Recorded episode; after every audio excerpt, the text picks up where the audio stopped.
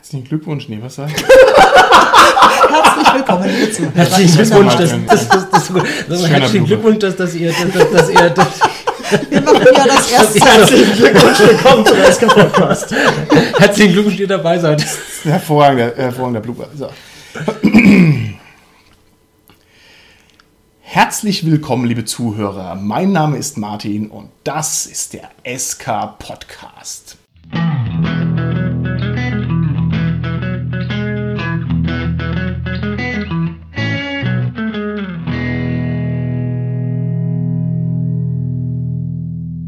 Bei mir heute im Studio sind meine lieben Gäste, die Tanja, der Carsten und der Dominik. Hi, hier ist die Tanja. Hallo, hier ist der Carsten. Hi, hier ist der Dominik. Das Thema unserer heutigen Folge lehnt sich an an das Thema der Vorfolge. Da hatten wir nämlich das Thema Magie. Wir gehen heute einen Schritt weiter tief in die schmutzige Praxis hinein. Das Thema unserer heutigen Folge ist eine magiebegabte Figur spielen. Wir werden es im Laufe der Folge abkürzen zum Magier. Gemeint ist aber natürlich die ganze Bandbreite aller zauberkundigen Figuren, die man sich nur vorstellen kann. Und wie könnte die erste Frage an meinen Cast anders lauten als, wenn ihr euch frei entscheiden könntet, was für eine Art von Magier wärt ihr denn gerne? Ich wäre wahnsinnig gern ein Naturmagier, weil damit kann ich nämlich die Zombie-Apokalypse überleben. Als Naturmagier? Ja, natürlich. Ich kann ja alle meine Nahrungsmittel wachsen lassen und das in einer geschützten Umgebung. Ja? Oh, das ist ja super. Da musst du gar nicht raus aus deinem Bleitank, ne? Genau. Sehr gut. Carsten, wie schaut's aus bei dir? Was wärst du gerne für ein Magier? Ich wäre gerne ein Heilmagier. Da hätte man ja wirklich richtig, richtig tolle Möglichkeiten, was man da alles bewirken könnte. Es wäre nur natürlich auch gefährlich, wenn man der einzigste Heilmagier in der Welt wäre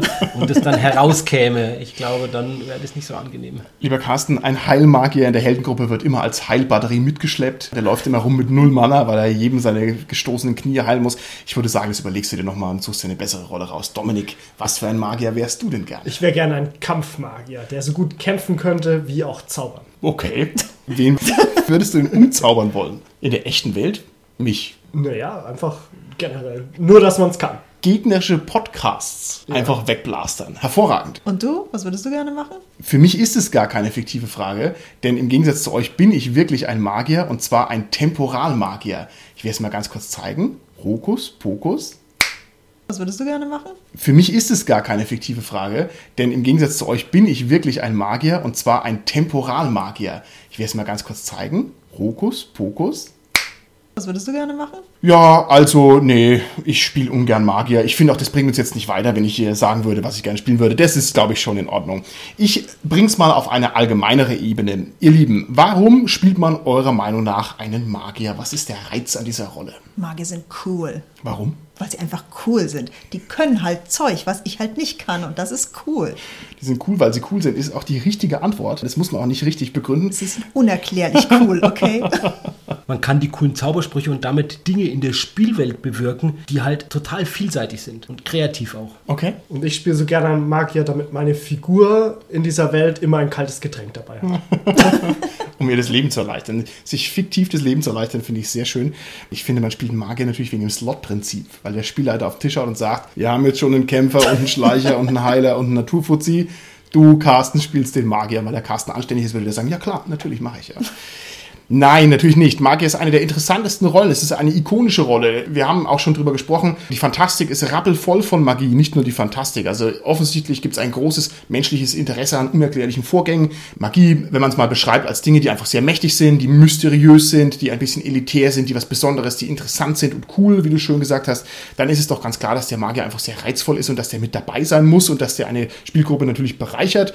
Und ich habe schon lange keine Spielgruppe mehr gesehen, wo kein Magier mit dabei war. Also von diesen klassischen Setups. Ein weiterer Aspekt, warum man gerne natürlich Magier oder magiebegabte Personen spielt, ist, dass die in der Regel halt ja doch auch intelligent sind. Ja. Unabhängig von dem, was sie ja können an mystischen Zauberfertigkeiten, sind sie vor allem ja auch intelligent. Und ich glaube, das liegt uns ja allen und wir haben da alle irgendwo ein Fable dafür, intelligente Helden zu spielen. Ja. Also ich nicht unbedingt, weil es ist wesentlich einfacher, dumme Helden zu spielen. Aber als Heilmagier im Besonderen ist man wahrscheinlich immer wahnsinnig beliebt. Hä? Das stimmt. Nicht nur als Heilmagier wahrscheinlich. Mit den Zauberfertigkeiten kommt auch noch ein gewisses Charisma. Man kann also überall auch auftreten und hat gleich also diesen elitären Status. Ich denke, das kommt hier auch mit rein. Ich stelle gleich mal eine ketzerische Frage vorneweg, wenn wir die Magier und die zauberkundigen Figuren schon so stark über den grünen Klee loben. ist ein fantastischer Schwertkämpfer, nicht eigentlich auch ein Magier, weil er nämlich eigentlich ein Magier am Schwert ist. Deswegen ist das Tolle ja, wenn man es beides kann. Das ist Power Aber Gaming. es gibt halt leider nur eine einzige Rasse, die das perfektioniert hat. Die Zwerge? Ähnlich, ja. Nur ein bisschen größer und spitzere Ohren. Okay, alles klar. Ich würde sagen, der gute Schwertkämpfer ist kein Magier, weil im Vergleich zum nicht so guten Schwertkämpfer unterscheidet den ja einfach nur die Art der Beherrschung, dass er halt einfach ein Experte ist im Schwertkampf, in dem anderen, der halt noch nicht so gut ist. Also das ist eher ein diskreter Unterschied von denen. Ja? Also irgendwie in demselben Kontinuum bewegen sich die beiden, der nicht so gute Schwertkämpfer und der gute Schwertkämpfer. Während der Magier eine ganz andere Qualität hat. Der Magier kann zaubern, der kann ein Flammenschwert kommen lassen. Das ist eine ganz andere Ebene, auf der er quasi da noch was bewirken kann. Okay.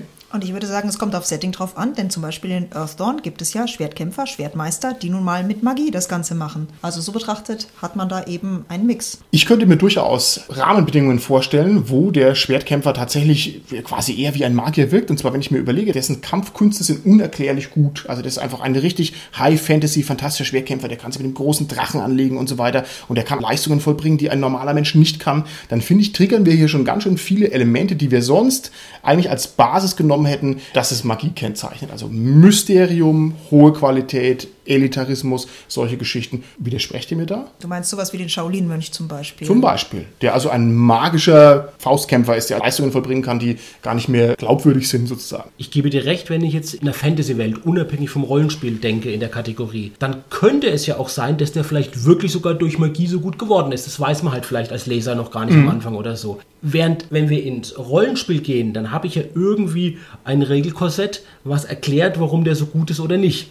Und in diesem Regelkorsett ist halt dann nichts Mystisches mehr dabei. Wahrscheinlich bei dem Schwertkämpfer. Während bei dem Magier eben doch sowas Mystisches dabei ist. Eine formalistische Begründung, das ist ja die beste.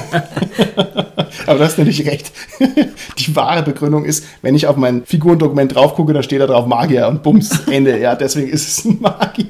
Nein, das ist natürlich eine gemeine Frage, die das Ganze ein bisschen abgrenzen soll und ein bisschen mal problematisieren soll, dass es gar nicht so leicht ist. Spielt man einen Magier genuin deshalb, weil er anderen Rollen überlegen ist? Wenn ich jetzt hier mal mein gutes altes Slot-Prinzip wieder auftauen kann, dann würde man sagen, hier, wir brauchen eine Figurengruppe und einer muss der Kämpfer sein, einer muss der Naturfuzzi sein, einer muss der Heiler sein, einer ist der Magier und ist der Magier nicht eigentlich die reizvollste Rolle, weil der am meisten Bang for the Buck mitbringt. Ja, der Heilfuzzi kann halt nur heilen, aber der Magier kann halt magisch heilen und noch 10.000 andere Sachen machen. Ist es der wahre Grund, einen Magier zu spielen? Es ist, glaube ich, für viele der Grund, einen Magier zu spielen. Allerdings muss man dabei immer beachten, dass man als Spieler dabei eine sehr hohe Verantwortung trägt als Magier, weil man auch den gewissen Enthusiasmus mitbringen muss, um sich in die Regeln reinzulesen, die meistens so um die 1000 Seiten Regeln in Schriftgröße 8 beinhalten.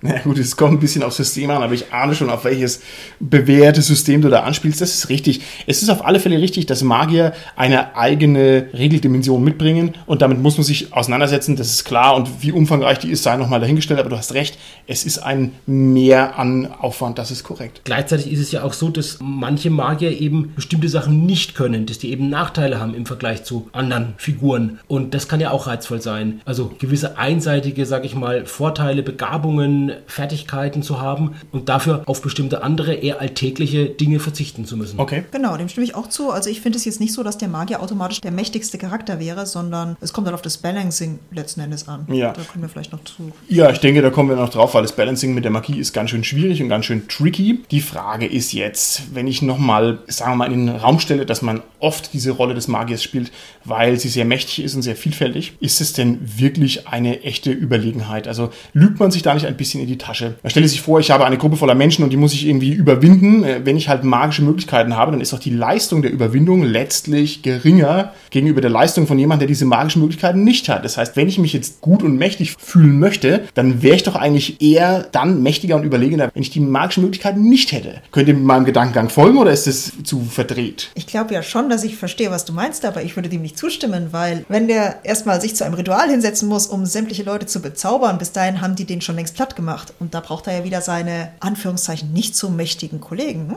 Okay. Ich glaube, Martin, beide Möglichkeiten, die du aufgezählt hast, verlangen natürlich vom Spieler eine gewisse Kreativität. Da der Magier aber nicht wahrscheinlich den einen Spruch hat, der genau auf diese Situation Ja, jetzt ja. zugeschnitten ist und da genau die Wirkung erzielt, die jetzt das Ideale in der Situation wäre, braucht der Magier ja auch eine gewisse Kreativität. Erstmal natürlich vielleicht von seiner beschränkten Auswahl an Zaubern denjenigen zu finden, der jetzt für diese Situation vielleicht immer noch der idealste ist, obwohl er halt nicht genau hinkommt und den auf eine kreative Art und Weise einzusetzen, damit halt das Ziel, was er hat, erreicht wird. Okay. Die Kreativität liegt hier bei dem Feuerball. Ob man den anschneidet wie so eine Flanke Ja. oder zentral rein, Dominik. Ich liebe deine Art, Probleme zu lösen. Es ist ganz hervorragend. Erst Feuerball, dann Fragen. Wenn ihr ein Magier wärt, ich weiß ja, ihr seid Podcast-Magier, deswegen sitzt ihr ja bei mir am Mikrofon, aber wenn ihr ein wirklicher, klassischer Fantastik-Magier wärt und ihr hättet magische Möglichkeiten, jetzt mal ohne Witz, würdet ihr wirklich hinabsteigen in ein dreckiges und gefährliches Dungeon, ist es nicht das dümmste, mit Abstand dümmste, was man überhaupt tun kann? Ja, definitiv. Da werden nämlich die Klamotten dreckig und meine Klamotten sind sündteuer. Wir hatten schon über Dungeon gesprochen und da sage ich ganz klar, nur wenn der Magier über mindestens zwei, besser noch drei Arten verfügt, magisches Licht Finsternis zu zaubern. Oder wenn er Toilettenpapier herbeizaubern kann. Ah, ich sehe schon, gut, die alten Probleme holen uns ein. Also ich glaube halt, dass wenn man ein Magier ist und der unheimlichen Magie mächtig ist, dass man sich dann wahrscheinlich einfach das Gold heraufzaubert. Ja. Oder man geht noch nicht mal den Umweg übers Gold, sondern man zaubert sich halt gleich die Sachen herbei, die man halt einfach braucht, ja, und haben will. Ja. Also doch Gold. Ah, okay. Wenn du ein Finanzmagier sein willst, okay, gut. Nein, die Frage ist natürlich ganz ernst gemeint. Also kann jemand, der über irgendwelche esoterischen, okkulten, magischen Fähigkeiten verfügt, tatsächlich sich auf dieses dämliche Helden- und Abenteuer-Business einlassen? Das ist doch Quatsch. Also vor allem so im Alltagsgeschäft, wenn jemand so herausragend ist, dass er unerklärliche magische Dinge tun kann, dann lässt sich das doch sofort zu Geld machen oder zu sonstigen Privilegien des Lebens. Das ist doch Quatsch, mit einer Heldengruppe rumzulatschen. Also ich glaube, dass das mit seiner Bedürfnispyramide zusammenhängt und der halt einfach schon alles in seinem ganzen Leben gemeistert hat und sich jetzt nur noch um sein höheres Selbst kümmert und damit quasi die untergegangene Stadt von Atlantis finden will oder solche Sachen, damit er noch in die Geschichtsbücher eingeht und ewiges Leben in den Memoiren findet. Okay, also das heißt, du hältst es für sinnvoll, wenn da noch eine höherwertige Motivation dahinter steckt, weil ansonsten ist es. Also ist für Gold glaube ich nicht, dass er es tun wird, weil, wie schon gesagt, er könnte sich auch einfach herbeizaubern oder auf seine ehrliche, in Anführungszeichen, Art verdienen. Ihr geht alle von diesem gigantischen Megamagier aus. Also ich meine, es gibt ja auch den Anfangsmagier, der überhaupt erstmal was lernen muss. Ja. Und ich finde schon, dass der eine Motivation hat, sich mal die Gegend anzuschauen. Also so wie Gesellen, geh doch mal raus und schau mal, was du in den Büchern gelesen hast, ob das jetzt wirklich so stimmt.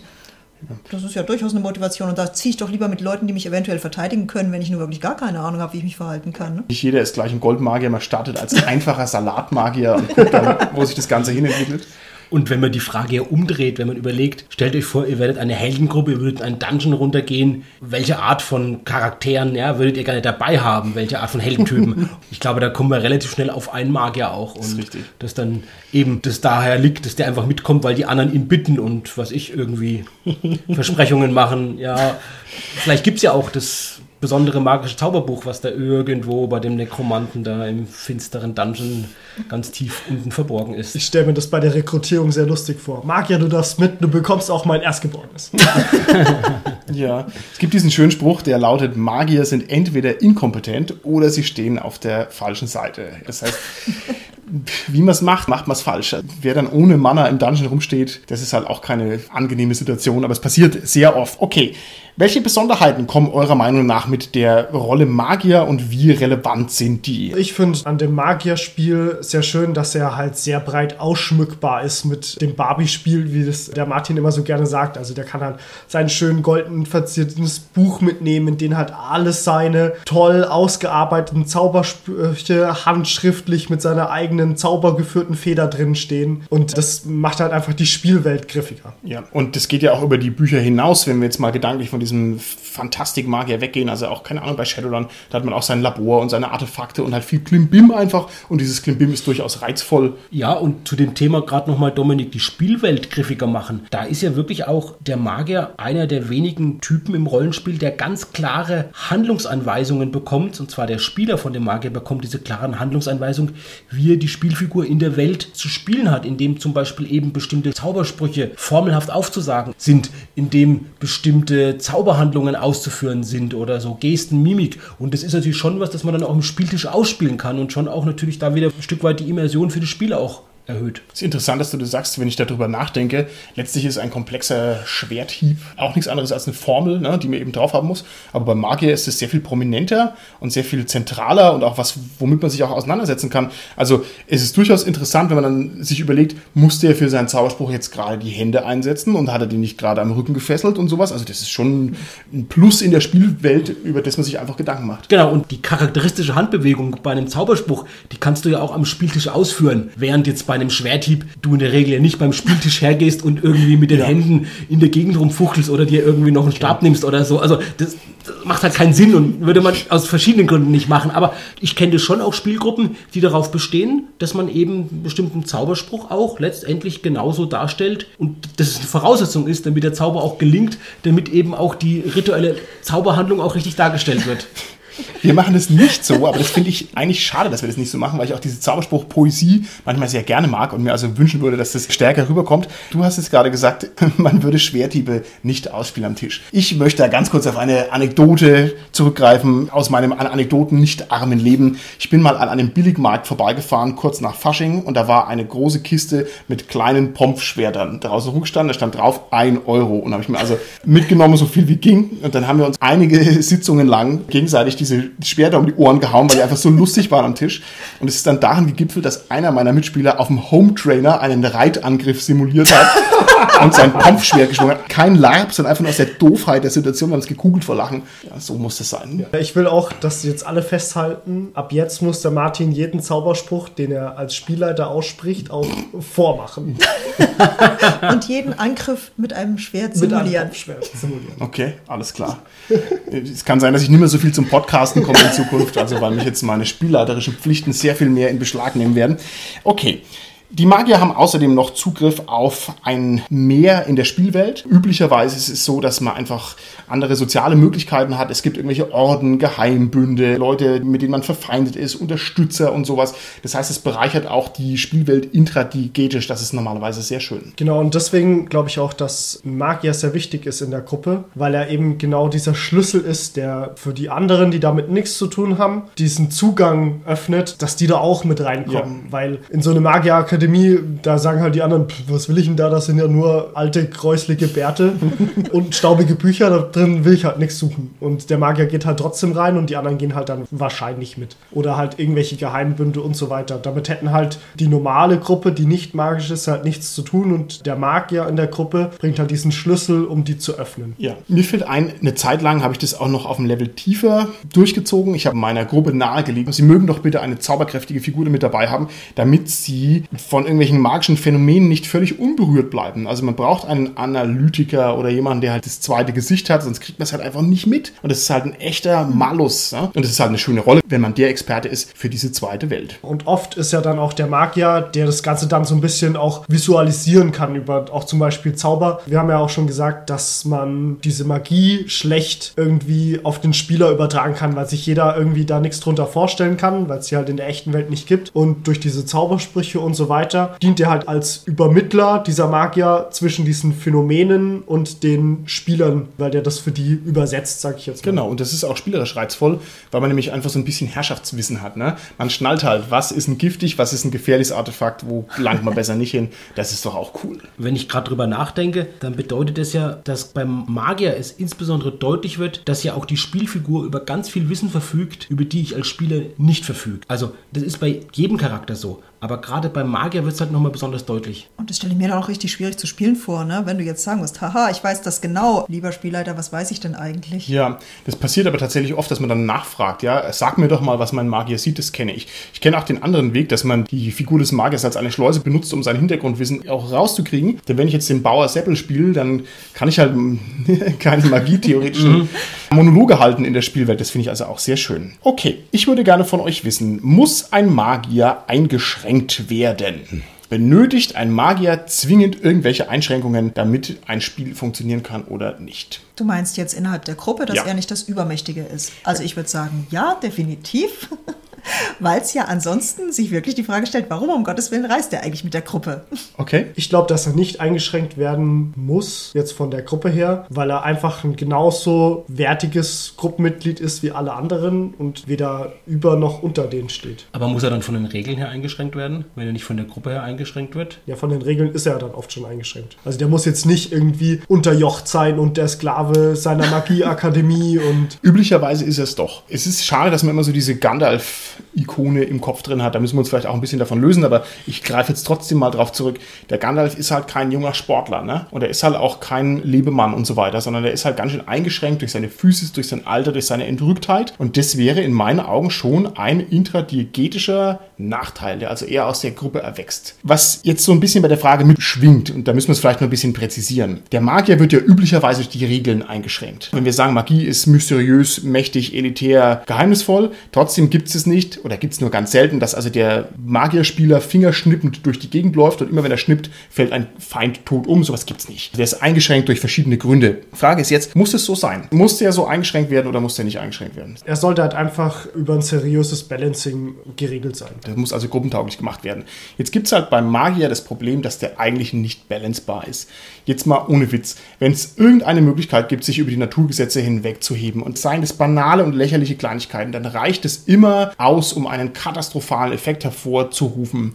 Ich gebe euch mal ein Beispiel. Wenn ihr die Möglichkeit habt, Dinge an einem Ort zu fixieren, dann reicht, also der banaler Zauberspruch, den es überall gibt, dann reicht es irgendwie eine Münze zu nehmen und diese Münze irgendwo zu fixieren und ich kann also damit die schlimmsten Sachen anrichten. Ich kann damit ein Schlachtschiff versenken. Wenn ich, naja, ich tue halt diese Münze, keine Ahnung, in der Luft fixieren und dann fährt halt das Schiff durch und ist halt dadurch dann zerstört zum Beispiel.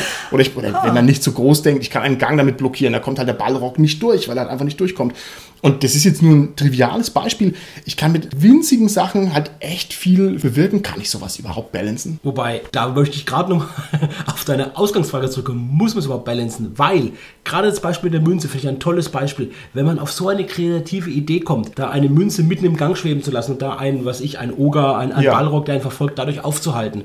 Und wenn das wirklich erstmalig passiert in der Gruppe, ich glaube, das ist so ein Ereignis, was einem sehr gut im Gedächtnis bleibt. Vielleicht ist es dir deswegen auch noch im Gedächtnis jetzt, Martin, weil ich glaube, das ist doch eine tolle Spielerfahrung, Ja. wenn man durch so eine Kreativität auf sowas kommt. Ich fände es schade, wenn man das ausschließen würde Ja. von vornherein. Okay. Das Problem ist, dass solche Sachen halt immer oft zu tagelangen, wochenlangen, jahrelangen Regeldiskussionen führt, ob das jetzt geht oder nicht und ob die Münze jetzt noch Strukturpunkte hat, ob man die zerstören kann, ob die nicht dann einfach weggedrückt wird und die Einzelteile an der Ding sind, bis sie zu einzelnen Molekülen zermalmt wird. Das ist so eine Sache, wo man sich dann irgendwie halt jahrelang drüber streiten Ja. kann. Und das ist halt die Frage, ob man das halt möchte. Das ist jetzt auch nur ein Beispiel, das ich mir aus dem Hut ziehe. Ne? Wenn ich Ja. länger drüber nachdenken würde, würden mir noch andere Sachen einfallen. Der ganz banale Heilzauber, der ganz weit verbreitet ist, wenn man sich mal das überlegt. Man kann also Leute hier aus dem Tod wieder zurückholen. Also jemand kann absurde Risiken eingehen, weil er weiß, naja, wenn ich mir meinen Schädel zerknacke, steht hinter mir der Magier, der mich halt wieder zusammenfliegt auf magische Art und Weise.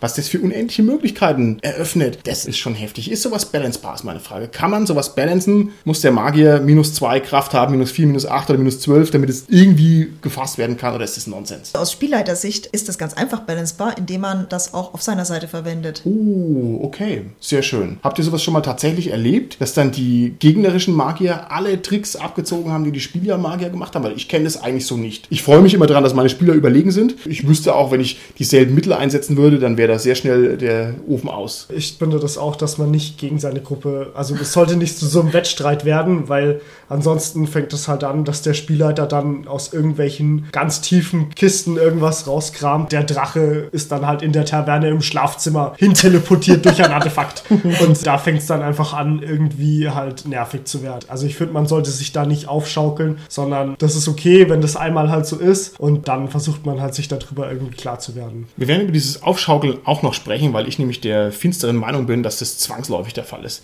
Der Magier ist eine Rolle, die aus dem Rahmen rausfällt. Und ich glaube, die wird ohnehin schon durch tausend Einschränkungen festgezurrt. Man versucht, die zu fassen, aber man kann sie irgendwie nicht fassen. Wir reden noch ein bisschen drüber. Aber ich glaube, dass diese Einschränkungen auch ein großes Problem sind, weil genau durch diese Einschränkungen versucht der Magier dort auszubrechen und über seine Stränge zu schlagen. Ja. Und ich glaube, dass diese Einschränkungen genau das Problem sind, warum Magier immer versuchen, noch extremer zu werden und noch krasser, weil sie eben versuchen, aus den ihnen gegebenen Rahmenbedingungen auszubrechen. Lassen wir uns doch mal ganz konkret über diese Einschränkungen Einschränkungen sprechen. Welche Art von Einschränkungen gibt es denn und welche sind denn reizvoll und sinnvoll und jetzt mal vor allem aus Sicht des Spielers? Wir hatten in der letzten Folge schon allgemein ein bisschen drüber gesprochen. Mhm. Für wie sinnvoll und reizvoll haltet ihr denn eine Beschränkung der Zauberkraft im quantitativen Sinne? Das heißt, dass man also aus einem Pool der Zauberkraft nur so und so viel trinken kann, bis diese zur Neige geht. Ist das eine gute Lösung oder eine blöde? Finde ich eine simple, aber gute Lösung, weil es letztendlich einfach erfordert, von dem Spieler eine Entscheidung zu treffen. Was ist mir jetzt wichtig? Ist es mir jetzt wichtig? Will ich den Zauber jetzt machen mhm. und dann dafür zukünftig vielleicht nicht mehr die Energie haben, um was anderes zu zaubern? Und das ist, glaube ich, sogar die einfachste Möglichkeit, das auf die Art und Weise zu regeln. Und deshalb haben es fast auch alle Magiesysteme irgendwo so mit drin, über so einen Wert das quasi zu limitieren. Mir gefällt diese Variante gar nicht, muss ich sagen. Und zwar deshalb, weil es dieses spießige, runtergenickel ist, dieses mathematifizierte, so wie man die Lebenspunkte so runterzuckelt, zuckel ich dann meine Mana-Punkte irgendwie runter. Gefällt mir nicht. Finde ich als bürokratisch. Ich mag eigentlich alle anderen Varianten lieber. Ich mag diese ganze Bürokratie auch nicht. Ich mag das eigentlich ganz gern, wenn das durch einen Gefahrenaspekt minimiert wird. Also jedes Mal, wenn man zaubert, hat man einen gewissen Grad an Gefahr. Leichte Zauber haben einen niedrigen Grad, höhere Zauber haben einen höheren Grad Grad an Gefahr und dann kann es halt einfach sein, dass ich Schadenspunkte bekomme oder selber in einem Zauber lande oder der Zauber halt schief geht und so weiter. Das ist schöner, ja, gefällt mir auch gut. Genau, solche Zauber, die schief gehen, das ist natürlich ein unglaubliches Potenzial auch zu schauen, was passiert denn bei solchen Patzern. Das kann nämlich unglaublichen Spaß dann auch im Spiel machen. Also sowohl für die Spieler als auch für den Spielleiter, was da passiert, wenn jetzt dieser Zauber so und so nicht funktioniert. Außer für den, der den Patzer verursacht hat. oh, oh, oh, oh, oh, unterschätze nicht die Kreativität von Magierspielern. Es gibt auch Leute, die bewusst einen Patzer herbeiführen wollen, weil also der Patzer den eigentlichen Effekt auslöst, den man haben möchte. Ne? Also ich heile jemanden nur scheinbar, dann klappt es nicht und dann habe ich dem noch mehr Schaden gemacht. Also sowas, also, und das ist nur eine triviale Sache. Auch da kann man sich wieder in absurde Sachen reindenken. Das ist hochgradig interessant. Mir fällt gerade eine Kombination ein zwischen dieser Begrenzung durch einen Punktepool einerseits und andererseits durch ja so ein Trade-off, dass halt eben da Risiken und Kosten mit dem Zauber verbunden sind, nämlich bei Cthulhu. Da ist es ja so, dass die Zauber oft auch dann an der geistigen Stabilität des Zaubernden nagen und die dann wiederum reduzieren und minimieren. Da ja. haben wir im Prinzip die beiden Aspekte allein dadurch schon drin, drin, dass die geistige Stabilität durch Zaubern sinkt, unabhängig davon, dass der auch noch Mana kostet. Ein Klassiker, um den Magier einzuschränken, ist halt auch einfach die Vielzahl der für ihn verfügbaren Sprüche einfach einzuschränken. Wenn wir wieder zum tausendsten Mal sagen, Magie ist also übermächtig und mit Magie kann man eigentlich alles tun. Und wenn man sagt, ja, der Magier kann halt eben doch nicht alles tun, sondern er muss sich halt auf zehn oder fünf oder drei Sprüche begrenzen, das ist halt auch sehr reizvoll, weil es dann nämlich strategisch und taktisch wird. Und meine neue Erfahrung lautet, dass es mir sehr gut gefällt, wenn die Anzahl der Sprüche runtergeht. Früher dachte ich immer, naja, man muss halt so 20, 25 coole Sprüche haben und so weiter. Es ist viel interessanter und viel schöner, wenn man nur drei hat.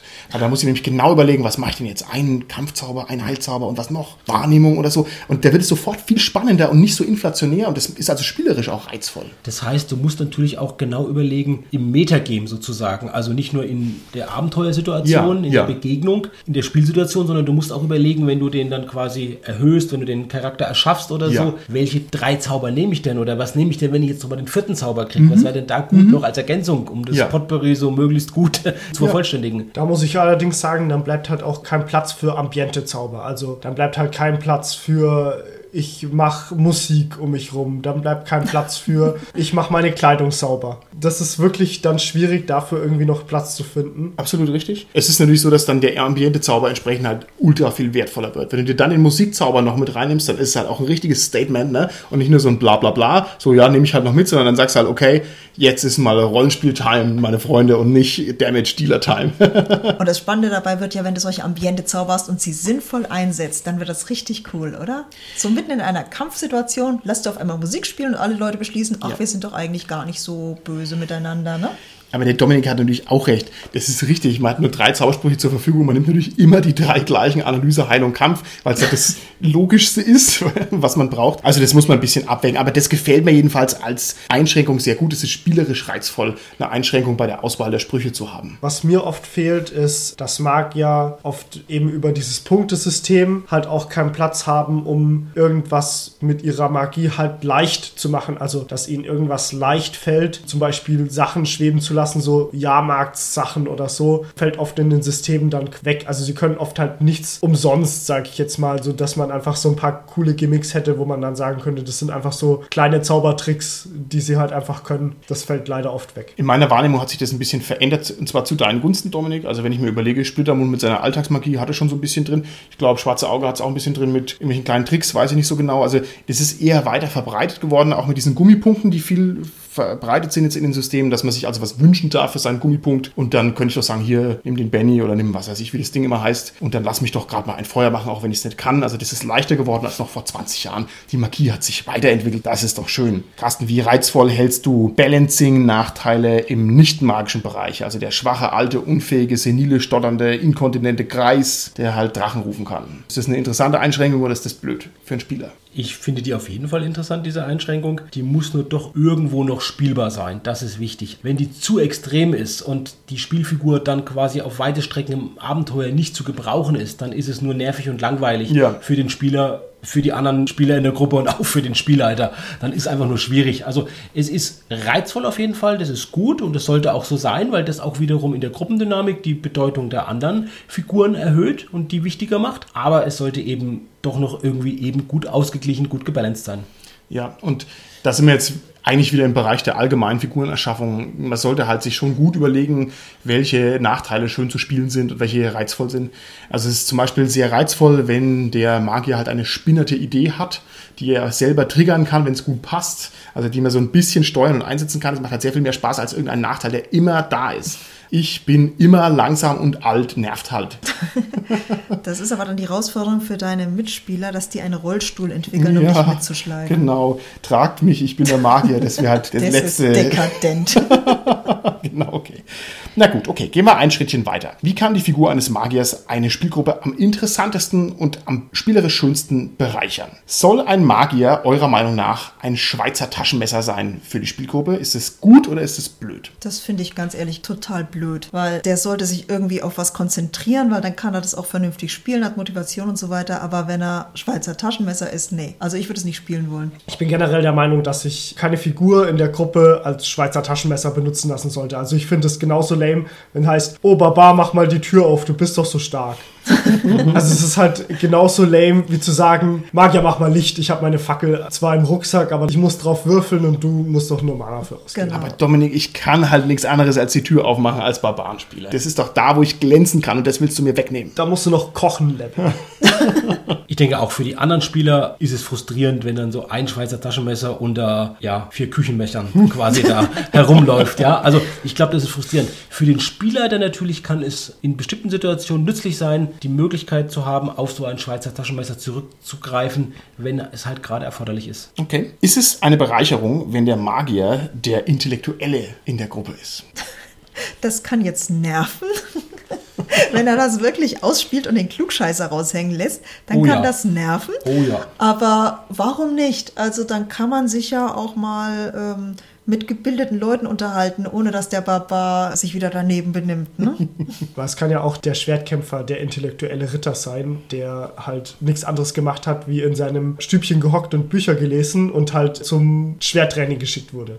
Also der muss ja nicht unbedingt diesen intellektuellen Slot Ja. belegen, aber wenn er halt offen ist, ist das halt meistens so das naheliegendste, weil es halt klischee-mäßig ist.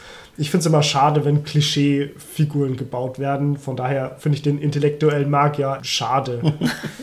Wobei es halt einfach meistens in den Regeln halt so ist, dass man halt eine besondere Intelligenz benötigt als Magier, dass es halt für die Zauber wichtig ist und dann halt dadurch dieser Slot noch des Intellektuellen automatisch mitbelegt wird, ja. Und während dem Schwertkämpfer, da müsste man es halt noch extra generieren, ja. Der braucht halt irgendwelche körperlichen Fertigkeiten und muss dann noch zusätzlich das Geistige mit dazu nehmen. Da ist es halt nochmal wirklich mit Aufwand, mit Mühe, mit Kosten bei der Heldenerschaffung verbunden. Und beim Magier kriegt man es halt so, ja, im Vorübergehen mit dazu. Lieber Carsten, was muss der arme Schwertkämpfer, der intellektuelle Schwertkämpfer für ein verdammt niedriges Charisma haben, der arme Kerl? Tut einem ja jetzt schon leid, ja, ein richtiger Nerd. Ist es reizvoll für die Gruppe, wenn sich der Magier vor allem aufs Rollenspiel konzentriert? Das heißt, wenn der also seine Robe bürstet und seine magischen Dateien auf der Glyphen, Festplatte, stoßsicher verstaut. Und wenn er sagt, oh, die Sterne stehen richtig, ist das cool oder ist das eher ein bisschen schwierig? Nee, ich glaube, das nervt die meisten Leute nur, weil die halt damit nichts am Hut haben und damit auch eigentlich gar nicht so was zu tun haben wollen. Aber das ist doch gerade reizvoll, wenn ich jetzt keine Ahnung habe von deinen 10.000 Seiten Magier-Hintergrundwissen und das spielst du mir das so schön vor und dann sage ich, Moment mal, wieso ist denn da eine Glyphe auf deiner Festplatte? Ja? Meine Festplatte, da steht drauf Samsung oder so, das kann doch gar nicht sein. Also ist das nicht gerade cool, wenn du mir dann sagst, ja, das ist ein Schutzkreis gegen Bugs, ja, oder was auch immer. Also mir würde das gefallen, muss ich sagen. Es muss halt, glaube ich, dosiert eingesetzt werden. Und da ist wieder genau der Magier derjenige, der halt eher schon, genauso wie mit den Zauberausführungsritualen, schon eher Handreichungen bekommt, halt sowas auszuspielen. Und es halt schwieriger vielleicht ist bei den anderen Heldenfiguren was zu finden, wo die halt ähnlich was Stimmungsmäßiges im Rollenspiel ausspielen können. Der Magier ist halt genuin interessant. Stellt euch mal so einen schönen Schaman vor mit seinen Talismanen und so weiter. Also das ist halt einfach eine Rolle, wo ich sage, okay, cool, ich will wissen, wieso hast du einen Schrumpfkopf an der, am Gürtel oder so. Das, das will ich halt wissen. Also das ist einfach schon mal grundsätzlich interessant. Gut, gehen wir noch mal ein bisschen in die Praxis und überlegen uns mal, was es für Probleme gibt bei den Magierfiguren und wie man damit am besten umgehen kann. Wie würdet ihr damit umgehen, wenn ihr bemerkt, dass der Magier zu stark im Spotlight steht? Das heißt, dass er also zu viel Screentime hat, zu oft angespielt wird, zu viel im Mittelpunkt steht. Also grundsätzlich versucht man halt dann einfach dem Magier irgendwas in die Hand zu geben, mit dem er die anderen Leute anspielen muss oder sollte. Halt irgendwas, was er alleine vielleicht nicht lösen will, nicht lösen kann. Gerade wenn er schon im Spotlight steht, ihn da nicht irgendwie raustackeln, sondern ihm irgendwie Mm. Anspielmöglichkeiten geben, um den Ball weiterzugeben. Und wenn er das nicht kann, dann sollte man mal irgendwie Off-Time mit ihm reden. Zu gucken, dass man halt das ein bisschen sagt, oh, du hast diesmal ein bisschen viel abbekommen. Schauen wir mal, dass wir das nächste Mal ein bisschen aufteilen. Zum Beispiel ist es ganz schön, Gegenstände aus den Hintergrundgeschichten von den anderen Charakteren dem Magier in die Hand zu geben. Und somit muss er die anderen eigentlich anspielen, weil er damit halt gar nichts anfangen kann. Okay. Oder man schaut sich eben gerade die Slots an, wo er halt nicht gut ist und zieht die anderen darüber mit rein. Ja, man lässt den Plot drei Grad nach links eiern, wo dann plötzlich der Dieb was machen muss. Das ist richtig.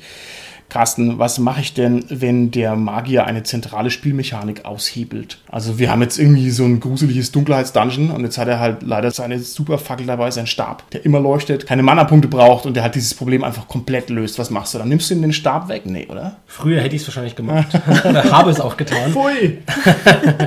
Wir haben ja vorhin darüber gesprochen, Martin, dass man es limitiert, dass man sagt, er kann vielleicht nur drei oder vier Zauber. Ist nicht in den meisten Systemen so. Aber wenn wir wirklich vorstellen, der hat vielleicht wirklich nur drei, vier Zauber und da ist so ein Lichtzauber dabei, da fände ich das ja absolut fatal, jetzt dem das wegzunehmen. Oder nicht die Möglichkeit zu lassen, halt da mit dem Licht halt im Prinzip, ja, halt jetzt wieder sehen zu können. Ich sehe jetzt aber immer noch die Schwierigkeit natürlich, wenn das ganze Abenteuer und die ganzen Vorüberlegungen des Abenteuers mit dem Konzept von Dunkelheit zu tun haben. Und dann halt viele Sachen, ja, nicht mehr funktionieren, ja da müsste man letztendlich, glaube ich, wenn schon, wir hatten es auch vorhin schon gesagt, in der Vorauswahl drauf achten. Da müsste man sagen, okay, ich lasse nur Spielfiguren zu, die nicht Licht zaubern können. ja, oder ich mache es halt wirklich so, dass das irgendwie abhanden kommt, der Zauber aus irgendeinem Grund, Oh, der kriegt es später wieder oder so. Stoff, ne? Vorher halt, ja genau. Aber ich glaube, da hast du ja wirklich nur die Möglichkeit zwischen Pest und Cholera irgendwo als Spielleiter. Du hast jetzt ein Abenteuer, das mit Dunkelheit zu tun hat, wo ganz viel mit dem Konzept Mhm. von Dunkelheit und mit dem Erleben mit Dunkelheit, du hast ja was überlegt, du hast ja sogar Sachen gebastelt, Props, die du in die Hand gibst, diese erfüllen müssen, alles Mögliche. So, und jetzt kann der halt Licht machen. Entweder muss ich dran mein Abenteuer verzichten und muss sagen, okay, ich Ja, spiel's nicht, ja. oder ich spiel's halt nicht mit der Gruppe, oder ich muss den irgendwo einschränken. Ich sehe nicht, dass es da die Ja. ideale Lösung gibt für Aber das ist, glaube ich, halt ein grundsätzliches Magierproblem, denn ich traue mir das zu, dass ich mir einen trotteligen Magier erstelle, der halt keinen Lichtzauber hat, aber die Magier, die ich so sehe, die sind natürlich genauso aufgebaut. Ne? Was sind die fünf sinnvollsten super Universalsprüche und die nehme ich mir und da stehst du immer da als Spielleiter und sagst dann, oh blöd. Und gerade der Lichtzauber ist ja in der Regel jetzt wahrscheinlich in allen Fantasy-Systemen Ja, oder so ja. Mhm. einer den, den du immer noch so mit dazu kriegst, der halt ganz billig ist letztendlich. Ich glaube, dass eine gute Lösung wäre, da den Zauber ein bisschen zu dämmen. Das kann man ja auch magisch begründen. Dann macht er halt nicht den ganzen Raum gleich hell, sondern macht halt nur noch wie eine Kerze. Und das wäre dann, denke ich, für beide Seiten okay, dass man da sagen würde, okay, der ist halt extrem eingedämmt. Plotmagie quasi. ja. Plotmagie. Sehr gut. Nicht notwendig Plotmagie, es kann ja auch die reine Physik sein. Die Wände sind so schwach, schwarz, die schlucken also das Licht glatt weg. Ich glaube, die Lösung ist tatsächlich noch eine Ebene tiefer zu finden, dass man sich nämlich ein Spielsystem raussucht, ein Regelsystem, das solche Universallösungen einfach nicht drin hat. Und ich glaube, dass sich da mittlerweile die Rollenspielsysteme auch eher in diese Richtung entwickeln. Jetzt, Dominik, wenn du mir gerade sagst, DSA bremst ein bisschen die Superzaubersprüche, das ist doch eigentlich eine charmante Lösung für alles. Das ist also alles ein bisschen berücksichtigt. Die Spieler können weiterhin machen, was sie wollen. Der Spieler steht nicht da wie der Depp, ne? Ja. Und diese ganzen Sachen. Ich gehe in derselben Kategorie noch einen Schritt weiter. Das Licht im Dungeon ist ja ein Witz gegen die anderen Kracher, die so ein Magier drauf haben kann und die man sich ja auch irgendwie so holt, weil man ja das gerne spielen will. Es sind die Klassiker einmal der Unsichtbarkeit, der Gedankenkontrolle und der Flugfähigkeit. Und das sind die drei Dinge, mit denen man im Alleingang jedes Abenteuer lösen kann. Jedes. Also Unsichtbarkeit und grundgültiger in Shadowrun. Ihr habt einen Magier dabei, der ist nur unsichtbar, der kann ansonsten der völlige Blödmann sein der löst alles. Das ist nicht aufzuhalten. Und ein Problem, unabhängig vom Plot, das dazukommt, du hast es mit einem Wort schon gesagt, Martin, ist der Alleingang. Gerade ja. wenn wir an Unsichtbarkeit und Flugfähigkeit denken. Da geht dann der Spieler des Magiers her und sondert sich von der Gruppe ab. Ja. Und macht dann seine Extratour und löst alleine das Problem, während die anderen halt nur zuschauen und vielleicht ja. eine ganze Zeit dann gar nichts machen können, während der unsichtbar hier den Fürstenpalast erforscht. Ja? Mhm. Also das kommt noch dazu zu dem Problem. Unabhängig davon, dass es jetzt den Plot massiv gefährdet, den sich der Spieler überlegt hat, es gefährdet auch die die Gruppendynamik und das ausgeglichene Zusammenspiel in der Gruppe. Ja, was mache ich damit? Liegt es nicht in der Verantwortung vom Spieler, auch für ein flüssiges Spiel zu sorgen? Also ist es dann nicht auch ein bisschen in seiner Verantwortung zu sagen, oh, ich kann das zwar, aber ich will die jetzt da nicht alleine stehen lassen, weil ich weiß nicht, was passiert. Oder ich traue mich da nicht alleine rein. Oder wenn ich will, finde ich einen Grund als Spieler, mhm. da nicht alleine mhm. reinzugehen, mhm. sondern in den Fürstenturm hochzufliegen und dann eine Strickleiter runterzulassen, sodass die anderen wieder mit können. Man muss halt auch als Magier irgendwie versuchen, Spiel zu generieren. Also gerade mhm. wenn man mhm. viel Macht hat, wenn man viel Macht über den Plot auch hat, muss man versuchen, halt auch Spiel zu generieren, dass die anderen mitziehen, so wie sie dich halt auch mitziehen, wenn du halt nicht gerade so gut bist. Okay, gut. Wobei das natürlich natürlich voraussetzen würde, dass der Magier doch ziemlich viel über den Plot weiß, weil ich meine, er weiß ja jetzt nicht, dass die Unsichtbarkeit möglicherweise den Plot sprengt, oder? Ja, spätestens wenn er am Ziel ist, merkt das. Also, genau, bis dahin darf er ja gar nicht kommen. Aber ich finde, jetzt ist es ein bisschen viel von ihm verlangt, dass er sich jetzt quasi nur nach Plot richten muss. Das ist aber ein Kernproblem. Das ist beides irgendwie blöd. Also man kann es nicht richtig lösen, finde ich. Das ist ja vielleicht auch ein zentrales Rollenspielproblem. Vielleicht sind wir da auf diesem tiefen Level schon da. Denn ich würde auch sagen, ein verantwortlicher Spieler muss da ein bisschen auf die Bremse treten, wenn der merkt, der macht allen den Spielerabend kaputt. Das geht nicht. Auf der anderen Seite, sobald ich sage, Dominik, du musst jetzt mal auf die Bremse treten, habe ich dir ja das Kernelement des Rollenspiels zerstört, nämlich die Freiheit zu tun, was du tun willst. Und das beißt sich halt wie, wie Hecht. Ich glaube, Dominik, die Lösung, die du vorgeschlagen hast, dass sich der Spieler eben ein Stück weit zurücknimmt oder auch die anderen Spieler mit einbezieht, löst dieses Zusatzproblem, was ich aufgeworfen habe mit der Gruppendynamik. Das ist eine gute Lösung dafür, wenn eben der Spieler, der den Magier spielt, da im Prinzip gegensteuert oder sehr bewusst damit umgeht. Es löst aber, glaube ich, eben nicht das Ursprungsproblem, Martin, das du gestellt hast, dass da eben den Plot gefährdet. Das löst es halt überhaupt nicht. Im mhm. Gegenteil, es kann ja sogar so sein, die sind in so einer Situation, dass dann die anderen Spieler sagen im Spiel zu dem oder die anderen Charaktere, ey, du kannst doch dich unsichtbar machen, mach dich doch jetzt mal unsichtbar. Mhm.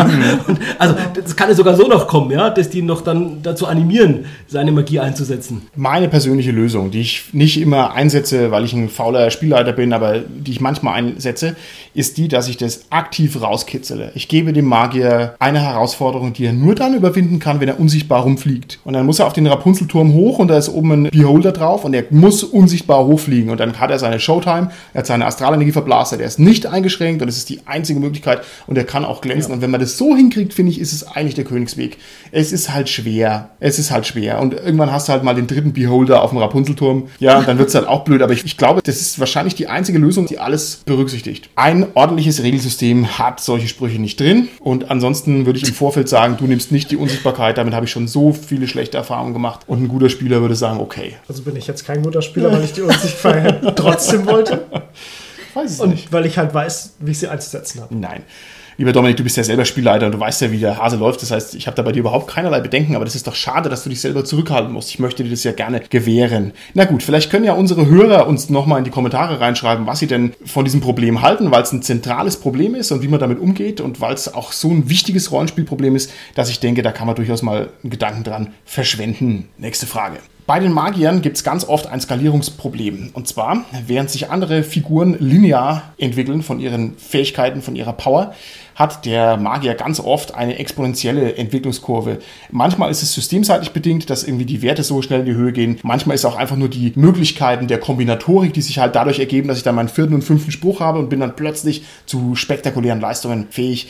Wie gehe ich denn damit um, dass die Magier irgendwann abheben, was ihre Fähigkeiten angeht? Nicht nur, weil sie den Flugzauber lernen. Wegen beiden. Der Martin hat man schon so ein bisschen rausgehört, arbeitet nach diesem Ein-Slot-System. Also ich brauche einen Kämpfer, einen Magier, einen Wildniskundigen. Ich arbeite mit dem Zwei-Slot-System, also dieselben Slots, aber jeder belegt immer zwei Slots. Also ich habe einen Magier-Kämpfer oder einen Magier-Geschichtskundigen oder einen Wildnisläufer-Kämpfer, weil die halt einfach immer eigenständiger sind. Also die sind dann überlebensfähig in der Welt. Oder einen 11-11. Geht es bei dir auch? Das geht auch. Okay, gut. Das ist dann Multislotter, Multislotter. Also er kann alles und alles. Und dadurch hebt es das so ein bisschen auf, was du gemeint hast. Also das Problem ist, der Magier, der hat halt keine Grenze so nach oben. Also der, der schießt halt einfach so drüber, weil er kein richtiges Ziel hat, weil das halt einfach so unendlich ist. Und wenn man das aber noch mit einer anderen Rolle verbindet, dann hat er seine Anfangsschwierigkeiten ein bisschen überbrückt, weil er halt zum Beispiel Kräuter sammeln kann im Wald und kann aber dann auch noch Flüche machen. Wie jetzt zum Beispiel, wenn man eine Hexe nimmt. Die ist so ein Zwei-Komponenten-Slot. Oder man sagt halt, er kann halt kämpfen, damit ist er halt am Anfang nicht voll kaputt, wenn er mal auf einen Feind trifft und kann dann das halt später noch mit seinen Zaubern ergänzen. Und so hat man das ein bisschen linearer, als wenn man sagt, der ist jetzt nur ein Magier und der kann dann am Anfang einen Zauberspruch und der macht halt einen Schaden, verbraucht aber sein komplettes Mana. Und kann halt dafür am Schluss ein Zauber und der macht 100 Leute kampfunfähig. Ich finde es mal so aus Spielersicht recht interessant, muss ich sagen, weil du fängst quasi an und kannst nichts und dir ist bewusst, dass du nichts kannst. Und dann lernst du ja irgendwie was, aber vielleicht kriegst du ja gar nicht so richtig mit, dass du eigentlich inzwischen schon viel mächtiger bist als die anderen. Ich finde es halt spielermäßig recht interessant, wie du dann mal auf die Idee kommst, hey, also eigentlich bin ich doch jetzt voll der starke Magier und so. Ja, ich finde es auch reizvoll. Und ich glaube, das Skalierungsproblem ist ja auch in der anderen Richtung, dass du eben am Anfang, wie du gesagt hast, dann ja erstmal gar nichts kannst als Magier oder nur sehr, sehr wenig kannst. Und das ist ja wieder eine Herausforderung für die Gruppendynamik, für die Kohäsion in der Gruppe, dass der Magier gerade am Anfang halt erstmal in die Gruppe hereinwächst und noch viel, viel mehr angewiesen ist auf die anderen Figuren und später halt, sage ich mal, ein bisschen was zurückgeben kann von dem, was am Anfang die anderen für ihn getan haben, wenn er dann halt mehr mächtiger ist, wenn man jetzt quasi in der Gruppe immer weiter spielt, eine Kampagne. Okay, sehr schön. Jetzt hätte ich gerne von euch im Schnellfeuermodus ganz kurz interessante Magierrollen, die nicht Gandalf sind. Wir haben jetzt ganz oft uns gedanklich hier bei diesem weisen Fantasy-Magier aufgehalten und jetzt hätte ich gerne mal ein paar andere Rollen von euch einfach nur gehört. Was macht Spaß zu spielen als Magier? Auf geht's. Ein Magier, der sich in eine Richtung konzentrieren will, aber eigentlich dafür vollkommen unbegabt ist. Ja, das ist schön. Ich möchte so gerne ein Temporalmagier werden. Hokus Pokus. Ich möchte so gerne ein Temporalmagier werden. Hokus Pokus. Ich möchte so gerne ein Temporalmagier werden. Aber ich bin einfach total unbegabt dafür, deswegen lasse ich es lieber bleiben. Andere Magierrollen. der Magier, der eben auch irgendwelche Ticks hat, der irgendwelche, ja, schon wirklich Phobien hat, Zwänge hat, wie zum Beispiel eben bei Cthulhu halt als aufsummierte Nebenwirkungen der Zauber, die er halt schon gewirkt hat. Ich finde so gesellschaftlich-politische Magier interessant, die aber ihre Zauber nicht dazu benutzen, um die Weltherrschaft an sich zu reißen, sondern um irgendwie Frieden und Harmonie Oh, zu das hervorragend. Oder auch einfach der Salonmagier im Dungeon ist halt auch großartig. Ich finde dumme Magier super. Es macht mir sehr viel mehr Spaß, als die intellektuellen Magier halt einen richtigen Idioten zu spielen, der zaubern kann. Macht mega Spaß. Der hat seine Astralenergie falsch oder schrottig einsetzt, immer ein Hit und er hat dann auch eine gute Begründung, warum er halt nicht ständig im Spotlight steht und warum er kein Multislotter ist und so weiter. Das ist gut. Oder eben der Magier-Lehrling, den wir ja auch aus der Fantasy-Literatur sehr, sehr gut kennen und der gleichzeitig auch eine gute Lösung für das Skalierungsproblem ist. Der nutzt es nämlich, zumindest die untere Hälfte vom Skalierungsproblem, nämlich, weil der nutzt ja die Unerfahrenheit aus und macht das quasi zum Spielprinzip, dass er halt einfach noch im Spiel den Lernenden darstellt. Und wahrscheinlich gibt es dann eben auch den Lehrmeister, sei es, dass es eine Spielerfigur oder eine Nicht-Spielerfigur ist, der halt dann auch dieser Lehrmeister eben das ausgleichen kann, das mangelnde Können des Lehrlings. Okay, alles klar. Bevor wir jetzt so langsam wieder aus der Folge rausgehen, hätte ich gerne von euch noch ein paar kurze Praxistipps. Wie erleichtert man als Magierspieler seinem Spielleiter das Leben? Wie mache ich das? Also erstmal, dass man auf jeden Fall die Magieregeln kennt. Ja, auf jeden Fall. Das macht das Leben sehr viel leichter. So sehr ich Spontanität liebe auch und auf beiden Seiten ist es schon wichtig, bestimmte Sachen, wo man sich als Spieler denkt, das würde jetzt den Plot sprengen, wenn ich das machen würde, das vielleicht doch mal diese besonderen Aktionen kurz vorher mit dem Spielleiter abspricht. Und da gibt es eine low-leveligere Lösung dafür, indem man nämlich die Pläne einfach mal ventiliert. Das klappt sehr gut, kann ich jedem empfehlen, indem ich nicht sage, ich zaubere einen Feuerball und hau den gleich raus, sondern indem ich erstmal in der Gruppe ausspreche, hey, wie wär's denn, wenn ich den mit dem Feuerball umhauen würde? Weil meine Gruppenmitglieder sagen irgendwas dazu und der Spielleiter hat noch so eine Reaktionssekunde, oh mein Gott, da kommt gleich ein Feuerball. Das klappt sehr gut, das kann ich wirklich sehr empfehlen. Was ich jedem ans Herz legen könnte, wäre ein Ambiente-Zauber, wie zum Beispiel Musik. Warum? Weil man dann Hintergrundmusik anmachen kann, ohne dass es komisch wird. oh, das ist sehr schön. Man kann natürlich auch Outgame im Vorfeld des Spiels No-Gos absprechen. Also man sagt halt einfach, wir machen keinen Unsichtbarkeitszauber. Da wird sich der Spielleiter auch drüber freuen. Und was gibt's Wichtigeres auf der Welt als glückliche Spielleiter? Nächste Frage. Wie kann ich meinen Mitspielern das Leben erleichtern, die mit mir am Tisch sitzen? Ich bin der Magier. Wie mache ich meine Mitspieler glücklich? Also oft anspielen ist echt wichtig. Also die Leute halt oft irgendwie sagen, halt mal hier meine fünf Kerzen, ich brauche die für mein Ritual. Ist schon angespielt. bestimmte Beschränkungen, die es eben schon gibt, haben wir vorhin drüber geredet, im Regelsystem, bei den Zaubern, bei der Ausführung, die einfach auch ausspielen. Die sind ja schon alle vorgegeben, aber nicht so tun, dass man die halt vergisst oder halt absichtlich oder unabsichtlich vergisst, sondern einfach halt die Beschränkungen, die es gibt, einfach auch wirklich zu spielen und sich an die Beschränkungen konsequent zu halten. Mhm. Gerade als Spieler auch. Ja, zum Beispiel auch die Schwächen einfach mal ausspielen und sich jetzt hier nicht als den Superhero geben, sondern halt als, ja, als durchaus empfindlicher oder ja, angreifbarer Charakter anbringen. okay. Ich denke, es ist auch sinnvoll, wenn man One-Trick-Ponys vermeidet, weil das ist ganz eigentlich nervtötend und schwierig. Bleiben wir bei unserem Unsichtbarkeitszauber. Ein Magier in der Gruppe, der jedes Problem mit seinem Unsichtbarkeitszauber löst, der nervt einfach wie die Hölle und das ist einfach unattraktiv, spielerisch uninteressant. Es ist besser, man stellt sich ein bisschen breiter auf und macht nicht immer nur das Gleiche, auch wenn es vielleicht verführerisch ist und objektiv sinnvoll. Gut, dann hätte ich jetzt noch eine Reihe von Fragen an euch. Also ich gucke hier gerade mal drauf auf mein Skript. Ich habe hier noch 61 Fragen und zwar geht es darum, wie man mit der Komplexität der Regeln zurechtkommt. Ihr habt euch ordentlich eingelesen in die verschiedenen Systeme, ja, ja dass wir jetzt mal richtig ja, ja, ja, Hoppla, ich bin ja Temporalmagier. Da merke ich plötzlich, mein Mana ist ja völlig aufgebraucht. Was mache ich denn jetzt?